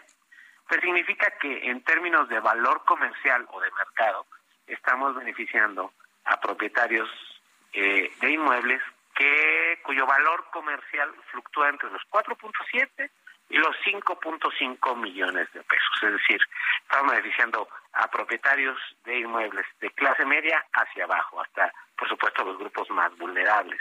Eh, en, a lo largo del tiempo encontramos que mucha gente que tiene algunos problemas por muchas razones para poder efectuar el pago y tiene adeudos de predial, no podían hacerlo justamente porque los eh, bimestres adeudados muy viejos son mucho más caros por el paso del tiempo. Las actualizaciones y los recargos hacen que crezca mucho la deuda. Y aunque se podía eh, en cualquier momento pedir esta prescripción o caducidad, eh, la verdad es que pues era hacerlo uno por uno. La jefa dijo, hay que hacerlo todo de golpe, ya se aplicó eso en la base y en lo que estamos ahorita es en un proceso de notificación a cada uno de, fíjate, 481 mil hogares beneficiados con esta medida. 481 mil de dos millones y medio de, habitas, de, de hogares habitacionales eh, en eh, la Ciudad de México. Entonces, estamos diciendo prácticamente a la quinta parte. ¿Cuál es la intención? Primero, obviamente, fortalecer un tema de derecho a la propiedad y de certidumbre sobre la propiedad inmobiliaria en la ciudad. Porque pues, tener un, un problema fiscal incrementa la incertidumbre en ese sentido. Segundo, evitar coyotaje. Que la gente no tenga que pagar a un gestor para que venga a su nombre y representación a hacer un trámite que es gratuito. Es gratuito para todo el mundo, pero el gestor pues cobra pues, obviamente sus servicios. Con esto lo evitamos, ya no tiene nadie que pagar nada y ya fue aplicado. Y la última, y que consideramos muy importante, es que también permite a esa gente que tenía ese tipo de adeudos y tiene adeudos menores de 5 años, es decir, vigentes de 2018 para acá, sea mucho más fácil que pueda empezar a ponerse, a regularizarse eh, con el tema del predial. ¿Por qué? Porque la parte más onerosa del adeudo pues ya fue eliminada.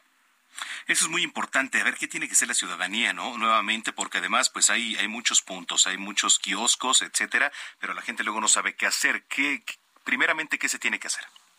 En este caso, nada. Ya se aplicaron, se seleccionó a todas esas cuentas y ya se borraron esos adeudos. Se hizo ese proceso de caducidad de prescripción de manera automática. La gente ahorita lo que tiene que hacer es esperar a que le llegue su notificación, vamos a notificar a cada uno con una carta eh, mostrando los datos específicos de su cuenta catastral y ahí podrán ver y es, entender también qué fue este proceso, esta acción que se hizo. Pero también si hay alguien que no quiere esperar o que por alguna razón no le llega la carta, es muy sencillo poder revisar esto que estamos diciendo. Entran a la página de la Secretaría de Finanzas, que es www.finanzas.cdmx.gov.mx, entra a la, a la parte de pagos y ahí aparece un icono que dice predial. Entra en predial y en adeudos vencidos, que son estos, digamos, eh, no actuales sino vencidos, ya viejos, ahí van a ver que si tenían adeudos de 2017 hacia atrás, ya no aparecen. Eh, si tienen adeudos de 2018 hacia acá, pues claro, eso sí van a seguir apareciendo. Y la idea es, pues, insisto, eh, que sea un pasito para que sea mucho más fácil que la gente pueda regularizar su situación eh, en el caso del predial ante el fisco de la Ciudad de México. Correcto. Bueno, pues finalmente, tesorero, ¿nos puede indicar las páginas para que la gente que nos viene escuchando las pueda apuntar? Claro que sí.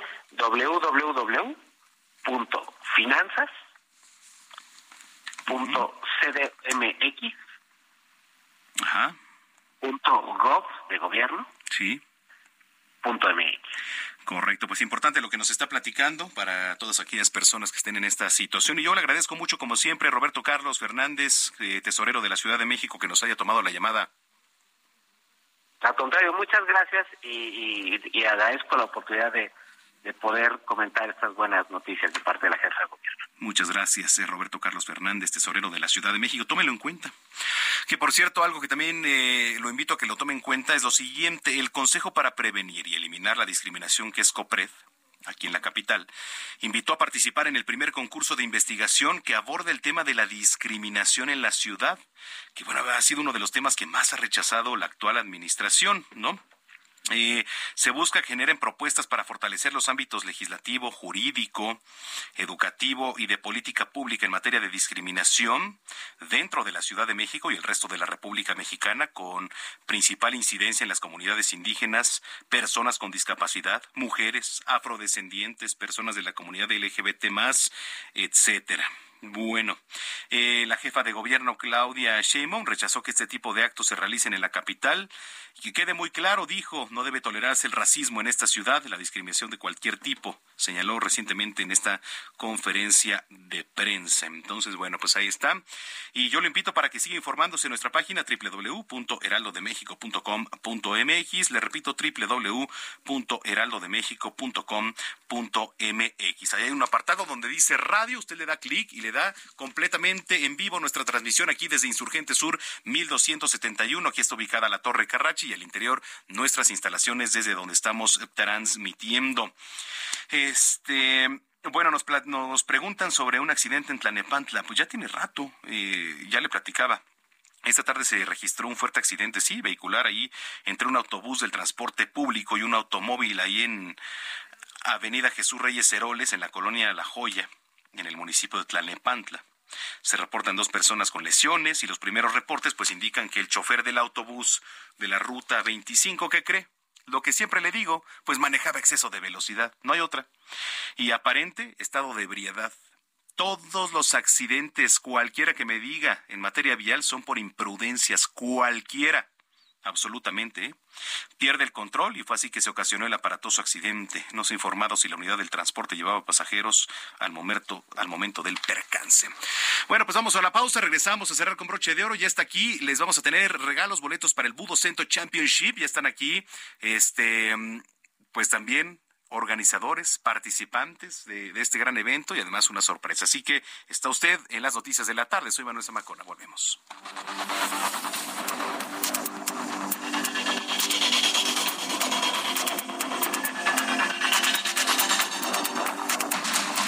Escucha las noticias de la tarde con Jesús Martín Mendoza. Regresamos.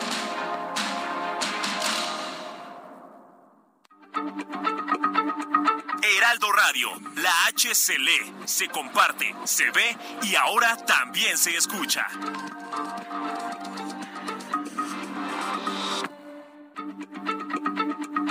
Heraldo Radio, la H se lee, se comparte, se ve y ahora también se escucha.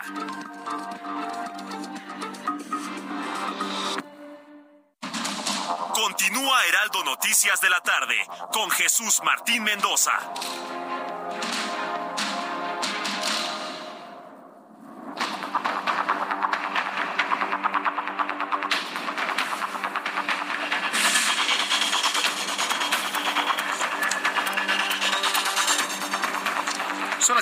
Ya con 30 minutos, 7 con 30 en el tiempo del centro del país. Gracias por continuar con nosotros. Si es que ya estaba en sintonía, si lo acaba de hacer, sea bienvenida, bienvenido a las noticias de la tarde aquí a través de la señal de Heraldo Radio. Bueno, pues antes de la pausa y también al inicio de este espacio le platicaba que eh, se viene ya eh, un tema de artes marciales que ha estado tomando forma, ha estado tomando también cariño por parte de, la gente aquí, no nada más en la capital, sino también ya a nivel nacional por parte de gente que viene a estos atractivos pues deportivos que nos, que nos presentan y es Budo Cento Championship que además pues ya son de casa. Aquí también como siempre los tenemos para hacer promoción y que la gente escuche qué es lo que se está haciendo con las artes marciales mixtas. Y bueno pues tengo aquí invitados de lujo como siempre. Está Gisela Rodríguez parte del equipo de conducción. Bienvenida Gisela como Hola, siempre. ¿qué tal Samacona? Eh, pues un gustazo nuevamente estar aquí en tu programa. Gracias por el espacio que siempre nos brindas. Y pues muy contenta de venir a promocionar Budo Cento Championship en su edición número 14 ya la edición número 14. Omar Nagore, Tapia, Matchmaker, también como siempre. Gracias, Omar. Hola, buenas tardes. Muchas gracias por invitarnos. Y sí, tenemos sorpresas del Budo 14, muy esperado. Y bueno, Claudio Rodríguez también, conductor de estos eventos, promotor. ¿Cómo estás, Claudio? Muy bien, hermano. Primero que nada, gracias como siempre por darle espacio a las artes marciales mixtas. Se agradece siempre esa atención y, hermano, se viene un eventazo. Eventazo este próximo viernes 21 de abril Budo Cento Championship 14, dos cinturones de por medio, dos peleas de campeonato para que se den por ahí una idea lo importante que va a ser el evento, nueve nacionalidades. Hay peleadores de Rusia, peleadores de Suecia, peleadores de Canadá, peleadores de Costa Rica, de Guatemala, de Brasil, obviamente mexicanos es un evento de importancia ya mundial y estamos muy contentos porque un ex peleador de UFC que estuvo años en UFC va a formar parte de la pelea estelar, estará buscando el cinturón José Teco Quiñones enfrentándose a nuestro campeón Víctor Periquito Madrigal. Tirote, tirote. Va a ser un tiro. No, hombre, ya estoy emocionado desde ahorita. Gisela, estábamos platicando de que la última edición de Budo Semto también fue todo un éxito. La verdad es que no, no había yo tenido la oportunidad de ir. Gracias por la invitación. Ya por fin fuiste, qué bueno. Ya por fin, sí, por fin fui. Ya lo habíamos invitado varias veces. Sí, sí, sí, la verdad es que estamos muy contentos. Eh, tenemos ya dos años y lo que va eh, de este año que pues Budo se inició y la verdad es que evento tras evento pues sigue creciendo la comunidad, la gente cada vez pues está participando más y pues tú lo viviste, ¿no? Ahora que estuviste con nosotros te diste cuenta que era un evento familiar que pues participa, ¿no? Gente desde temprana edad, eh, un evento pues la verdad eh, pues muy amigable, eh, a pesar de que son deportes de contacto y que es algo agresivo, pues honestamente pues es una comunidad que la gente va a desestresarse, que la va a pasar bien y pues la verdad es que el gimnasio Juan de la Barrera nos ha recibido increíble. No es lo mismo ver, dirían los toros desde la barrera, ¿no? O sea, no es lo mismo también ver las peleas desde la televisión que verlas en vivo. Déjenme platicarles que sí, se ha sido una experiencia diferente. Yo nunca había ido a este tipo de espectáculos, me quedé con un gran sabor de boca, digo, se los comparto a quienes nos están escuchando. Y Omar Nagore, bueno, pues eh, cuéntanos, ¿qué sigue? ¿Qué, ¿Qué viene ahora? en todo esto? Bueno, tenemos peleas internacionales, tenemos desde su misión México-Americano contra un mexicano. El, el México-Americano ha sido peleador profesional desde Bellator, en ligas nacionales, en eh, peleas internacionales también en, en, Europa.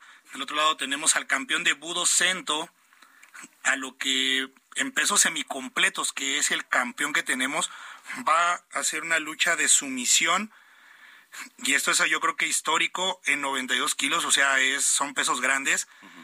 Y por otro lado tenemos lo que viene siendo Muay Thai, tenemos Budo Striking, donde tenemos peleas internacionales, viene gente de Canadá, viene gente de Suecia a disputar un cinturón que es el más cotizado ahorita en el ranking, porque son las 155 libras, equivalente a 70 kilos.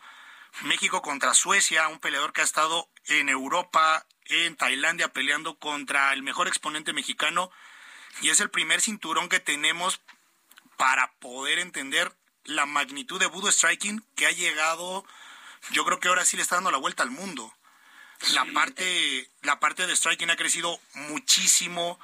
Tenemos también peleas de MMA internacionales, tenemos gente que viene desde Sudamérica, viene un representante ruso por primera vez en México peleando. Bueno, y son buenos para el trompo, ¿no? se les da, se les da. son de herencia. Una, base este, de sambo muy fuerte y por eso son reconocidos, pero la verdad es que estamos muy contentos. Como te comentaba hace rato, eh, Omar Nagore siempre tiene como un as bajo la manga y en esta ocasión pues es la primera vez que nos trae un peleador eh, ruso, así que pues estamos muy emocionados por este tema. Porque es el mejor matchmaker de América Latina, Omar Nagore. ¿Ah, Ahí donde lo ves es el mejor matchmaker de América Latina. Sí, sí, sí. Sin duda alguna. Oye, este, de eventos anteriores, Claudio, a, la fecha creo que ha ido creciendo también el número de seguidores, la gente que va, etcétera. ¿Cómo lo has sentido? ¿Cómo lo has sentido, sobre todo ya que estás ahí adentro? Pues nos ha dado muchísimo gusto. Obviamente, Budo comienza como un, como un experimento durante la pandemia. Entonces, los primeros cuatro eventos son a puerta cerrada. Es, son, fueron eventos que se hicieron pensados más bien en la transmisión porque pues era, era puerta cerrada. Entonces, el llegar al gimnasio Juan de la Barrera, obviamente te abre eh, el panorama y entonces el darte cuenta cómo cada vez y cada vez viene más gente, ya tú te diste cuenta el, en Budo Centro Championship 13, eh, muchísima gente en el gimnasio Juan de la Barrera, estamos seguros que este viernes 21 de abril estará absolutamente lleno, se la van a pasar muy bien, es un espectáculo y es un deporte que eh, lo pueden disfrutar toda la familia. Tan emocionado estaba Zamacona que hasta, hasta despeinado acabó del evento, ¿verdad? Totalmente. Exactamente. Oye, entonces, ¿con qué se come? ¿A qué hora? ¿Cuándo? ¿Con qué? Platícanos. Mire, bueno, también este quiero eh, invitarlos porque tenemos lo que es eh, las peleas amateur de artes marciales mixtas, que eso son completamente gratis. Partimos a partir de, de las 3 de la tarde y después, posteriormente, a las 5 de la tarde empezamos con la cartelera estelar de las peleas profesionales, que es eh, Budo Striking. Después tendremos Mission Combat y eh, cerramos con broche de oro con artes marciales mixtas. Así que con un solo boleto, pues se van a llevar eh, una función completa, ahora sí que un maratón de artes marciales mixtas. Entonces, pues desde las 3 de la tarde pueden acompañarnos en el gimnasio Juan de la Barrera. Oye, a las 3 de la tarde, o sea, 3 de la tarde puede llegar la gente. Sí, completamente gratis. La función amateur justo está abierta a todo el público para que vengan a darse una probadita y después eh, ya con su boleto pueden entrar a lo que es la cartelera profesional. La cartelera profesional. Oye, Mar, eh, bueno, hablando de todo esto que es Budo Centro Championship, que bueno, ha sido una gran organización aquí para, para nuestro país, para los deportes eh, locales, bueno, también se puede decir nacionales, ¿no? Porque viene la, la gente nacional, es algo, un referente ya nacional, digamos, este evento. Eh, ¿Qué se viene ahora después? ¿Qué, qué, qué traen en mente? Pues mira, tenemos en mente ya empezar a salir. Yo estoy ahorita dándoles una exclusiva, posiblemente nos, bueno, ya. Vamos a soltarla. Suéltala, suéltala. Suelta la sopa. Con Zamacona. Aquí. Muy bien, nos vamos a Veracruz. Vamos a tener un evento en Veracruz. Nos lo pide el Estado de Veracruz para que vean más o menos el impacto que han tenido las artes marciales. Ellos tienen una mina de oro en lo que viene siendo la parte de Muay Thai. Nosotros lo hacemos en la parte de Budo Striking. Y de ahí vamos a empezar a irnos. Yo creo que estamos viendo posibilidades también de ir a Centroamérica. Y viene público de Centroamérica incluso a ver a sus peleadores que en esta ocasión, en este, en este 14, van a estar peleando. Entonces vamos a empezarnos a expandir, vamos a tener más forma, digamos, de llegar al público que no se ha llegado en las artes marciales normales. Ahora vamos a tener, yo creo que, un empuje, yo creo que internacional y también social. Y vamos a tener, yo creo que este año tiene que ser el año de las artes marciales mixtas, Muay Thai, sumisión. Vamos a popularizarlo. Yo creo que ya la cultura de las artes marciales está llegando a top. Correcto. Y eso se tiene que ver con el público que vamos a ver este 21 de abril. Muy bien, Omar.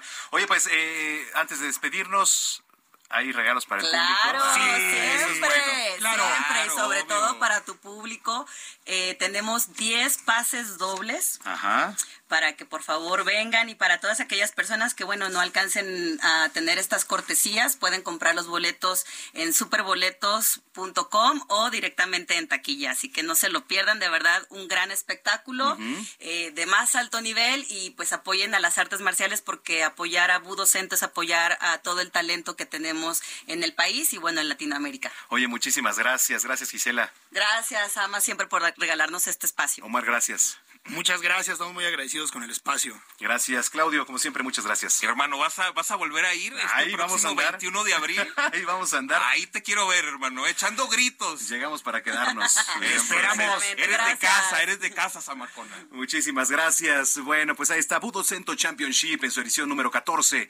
Este próximo 21 de abril. 21 de abril, ahí en el Gimnasio Olímpico Juan de la Barrera. No se lo pierda, son las 7 de la noche ya con 41 minutos. CAT promedio de 30.6% sin IVA, vigencia del 1 de abril al 2 de mayo. Que el esfuerzo sea tu única guía para seguir avanzando con RAM 4000, el camión que carga con más pasajeros al ser el único con doble cabina. RAM 4000, capaz de llevar una cuadrilla de trabajadores. Estrénalo con tasa desde el 9.75%. RAM a todo con todo. Son las 7 de la noche ya con 41 minutos en el tiempo del centro. Luis Eduardo Velázquez, director del diario y semanario digital CDMX. ¿Cómo estás? Qué gusto saludarte. Tal, Manuel? Un gusto saludarte como siempre. Igualmente, ¿qué nos tienes para hoy? Hoy un tema del que has estado hablando ya de estas deudas en el impuesto predial que tiene 481.883 contribuyentes que serán perdonadas. La jefa de gobierno dice que esta deuda ya sumaba cuatro mil millones de pesos, por lo tanto es dinero que ya no van a recibir las arcas capitalinas. Ello habla de que se mantienen las finanzas sanas en la capital del país. No es una medida del actual gobierno, sino de un derecho que se ha otorgado en la capital del país. La novedad ahora es que se están borrando de forma automática todos los adeudos anteriores a 2017. Este beneficio aplicará para todas las familias que tengan un inmueble con un valor catastral de hasta 2.559.000 pesos, es decir, cada inmueble tendrá un valor comercial de entre 4.7 millones y 5.5 millones de pesos. La cantidad de beneficiarios representan una quinta parte de todo el padrón de contribuyentes de la Ciudad de México. Esta medida, hay que decirlo, es en positivo porque al simplificarlo se pone fin a la corrupción o cobros indebidos por parte de gestores en la tesorería. Ahora sería también una buena oportunidad pensar en algún beneficio para todos aquellos contribuyentes que no son morosos y han cumplido cabalmente con sus obligaciones. De esta manera, Manuel, se estaría garantizando la equidad con todos los capitalinos y en espera también de que los servicios se mantengan en buena calidad. Bueno, eh, vamos eh, a estar muy pendientes. De hecho, ya lo platicábamos ¿eh? hace, hace unos momentos sobre el tema de la condonación del impuesto predial aquí en la Ciudad de México. Es importante, es importante que se tenga en cuenta. Oye, alguien, la gente que te viene escuchando, ¿en dónde te puede escribir en las redes sociales? Y en Luis Velázquez, sede casa o como capital CDMX nos pueden encontrar. Excelente. Bueno, pues te mando un abrazo, buen fin de semana y te escuchan aquí en la semana, Luis. Un abrazo, que estés muy bien, estimado Manuel. Gracias, eh, Luis Velázquez, director del diario y semanario digital CDMX. Son las 7 de la noche ya con 44 minutos.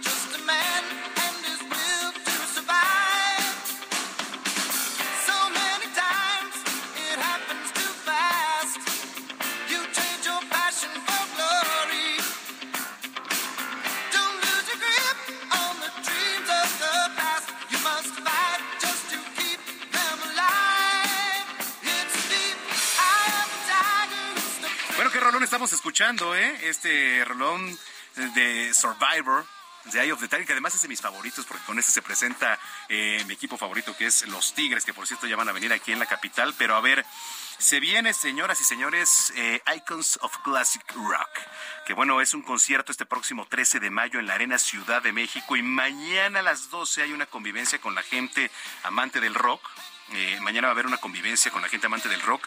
Ahí en el Chopo, en este tianguis del Chopo, que además es icónico aquí en la Ciudad de México. Se van a regalar, eh, entre mucho, una guitarra Babylon, firmada cortesía por Hermes Music Club. Entonces, eh, mire, me da mucho gusto recibir a Paul Shortino, vocalista estadounidense. Paul, welcome to Heraldo Radio. Gracias. Ah, hola, everybody out there. It's a pleasure to be here. Nice to meet you. And uh, Dave Bigler, vocalista también estadounidense. Dave, welcome. Thank you. Thank you. Glad to be here. Thank you. The Survivor. Bueno, pues, eh, a ver, tenemos también un traductor, a quien le doy la más cordial bienvenida. Gracias. Muchis a todos. Muchísimas gracias. Bueno, a ver, ¿qué significa para ustedes? Eh, primero, estar aquí en la Ciudad de México y representar este evento, pues, a nivel internacional, además. What represents for you guys to be here in Mexico and to do a concert of this magnitude? Well, it's a great opportunity for us. You know, um, we, we look forward to it. Mexico is a wonderful place to play. The mm. people are warm and friendly. You know, it's just it's just awesome. So we, we we the shows we played here have been great. You know, all of them. So we're we're really looking forward to coming here. Correct.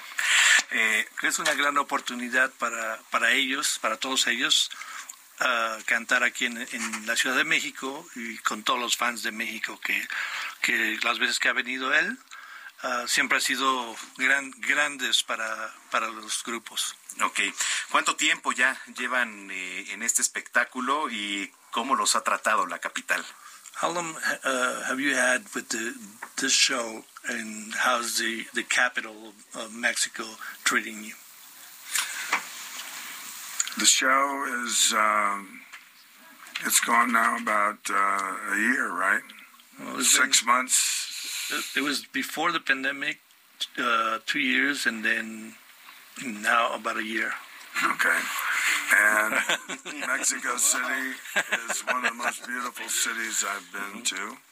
I've been to Puerto Vallarta, Acapulco, uh, Mazatlan was one of the first shows that we did, and um, also Cancun. Okay. And uh, I just love the Latin people.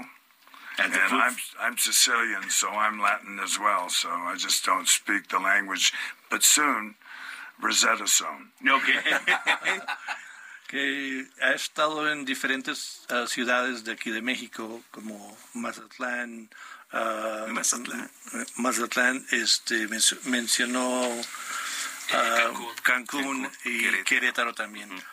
y que no sabe, aunque no sabe mucho español, pero muy pronto con Rosetta Stone va a aprender. Oye, me parece excelente. La Arena Ciudad de México es uno de los escenarios más importantes en el país. Me parece un gran escenario para la, las próximas fechas que, que, que, se vienen. ¿Qué sienten de estar aquí con, con toda esta gente? No nada más de la ciudad, sino del país. The arena, the arena CDMX is one of the largest venues here in town, and what what does it symbolize for you guys to be playing in in, in this big venue? Well, the bigger the better. So yes. really looking forward to lo it. más grande lo mejor. The, the, more people there are, you know, the Icons of Rock is so great. We have, you know, uh, these many, many great artists uh, playing together. So the show builds as, as it goes on. So, you know, if there, the more people there are, really better. Especially the, the, the Mexican people are so wonderful, and you know, you know. ¿Cuánto tiempo llevan aquí? In, in Mexico, two, two days. Two days. Mm -hmm. uh, que han visitado de la, de la capital, han probado de todo, comida. Your favorite food? Well, I've done some Japan festivals, yes. and uh, and it's an honor to play one of the largest venues here in Mexico City, and I'm really looking forward to it. And this show's about four hours long. Three three hours.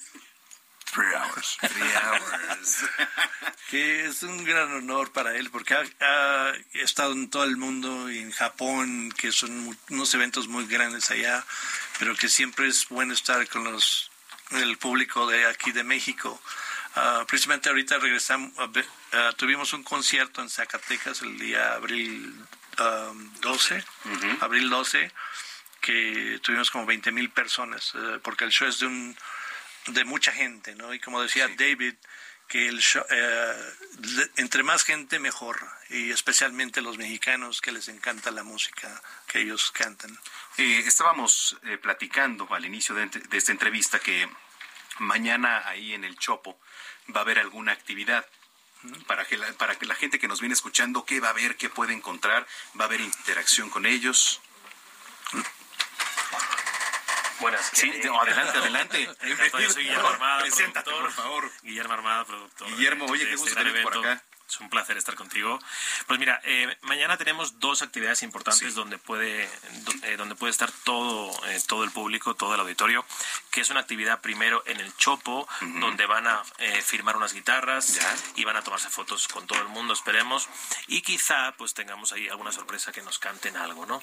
Puede ser. Podría. Así que invitamos a todas las personas que vengan al Chopo, es a las 12, es, es sí, a las 12, uh -huh. y después tenemos otra actividad actividad más en el Hipódromo Las Américas, donde vamos a hacer exactamente lo mismo y vamos a regalar también guitarras al público y vamos a invitar a la gente que, que venga a este gran evento. ¿no? Oye, además es eh, un evento padrísimo porque mucha gente se reconoce y además se identifica con el rock, se identifica con este género, con este tipo de música. Entonces, qué padre que, que estén por acá. ¿Nos puedes repetir, por favor, qué fechas, dónde van a estar, todo para que la gente se anime ahí?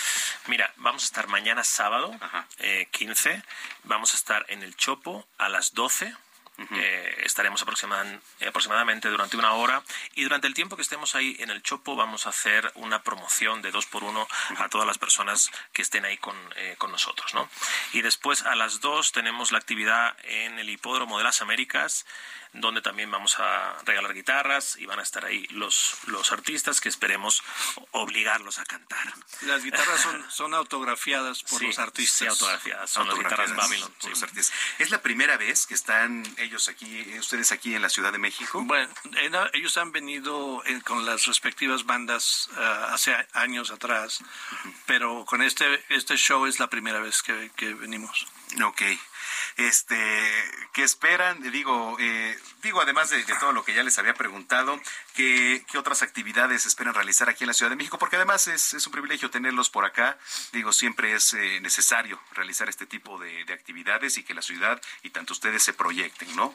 Sí, bueno, puedo contestar por lo que hemos hecho las actividades, eh, eh, hemos estado yendo con la Secretaría de Turismo en, en varios puntos de la ciudad, hasta estuvimos en el, en el ¿cómo se llama? Pilares. No, el Pilares, fuimos a Pilares a, a- a- a cantar con los niños que están aprendiendo a tocar guitarras y todo eso. Entonces, eh, y, y ahora fuimos a donde el, el teleférico, el- Al cablebús. al cablebús. Al cablebús cablebús. estuvieron ellos ahí. La Secretaría de Turismo estuvimos también con ellos. Ah, Y hay una nueva, hay una nueva eh, actividad también que se me ha olvidado mencionar y que es muy importante. Mañana los artistas van a estar en el Turibús. Entonces, Ah. ahí invitamos, van a tener música y vamos a montar una buena fiesta ahí. Así que todo el que se quiera acercar al Turibús, pues ahí van a estar estos dos artistas para eh, firmar y para tomarse fotos eh, con todo el mundo. Tenemos que decir eh, que es un concierto donde no solamente están ellos, ellos han venido como en representación, pero vamos a tener a Dave Evans de ACDC, vamos a tener a Alex Ligerwood de Santana, a Frank Cosmo de Boston, a Wally Palmar de The Romantics eh, y a Johnny Edwards de Foreigner. Entonces, Oye. son, son siete bandas icónicas, ¿no? Pues, pues nos vamos a alguna canción y por favor, eh, muchísimas gracias. Thank you, thank you for being here. Y en Heraldo Radio, this is your house. Entonces, pues muchas gracias, gracias, por habernos acompañado. Paul eh, y también Dave. Thank you, thank you for being here.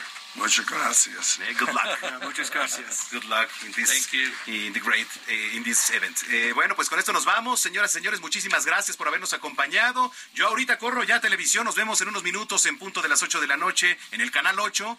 Y bueno, pues mañana los espero también aquí en punto de las 2 de la tarde a través de la señal de Heraldo Radio. Soy Manuel Zamacona, a nombre de Jesús Martín Mendoza. Pásela bien, que tenga un excelente fin de semana. Y hasta entonces. Ex-grinder, aisle driver. Mama says that I never, never mind her. And over I'm insane. The teacher says that I'm one big pain. I'm like a laser, six-string razor. I got a mouth. Esto fue Heraldo Noticias de la tarde con Jesús Martín Mendoza.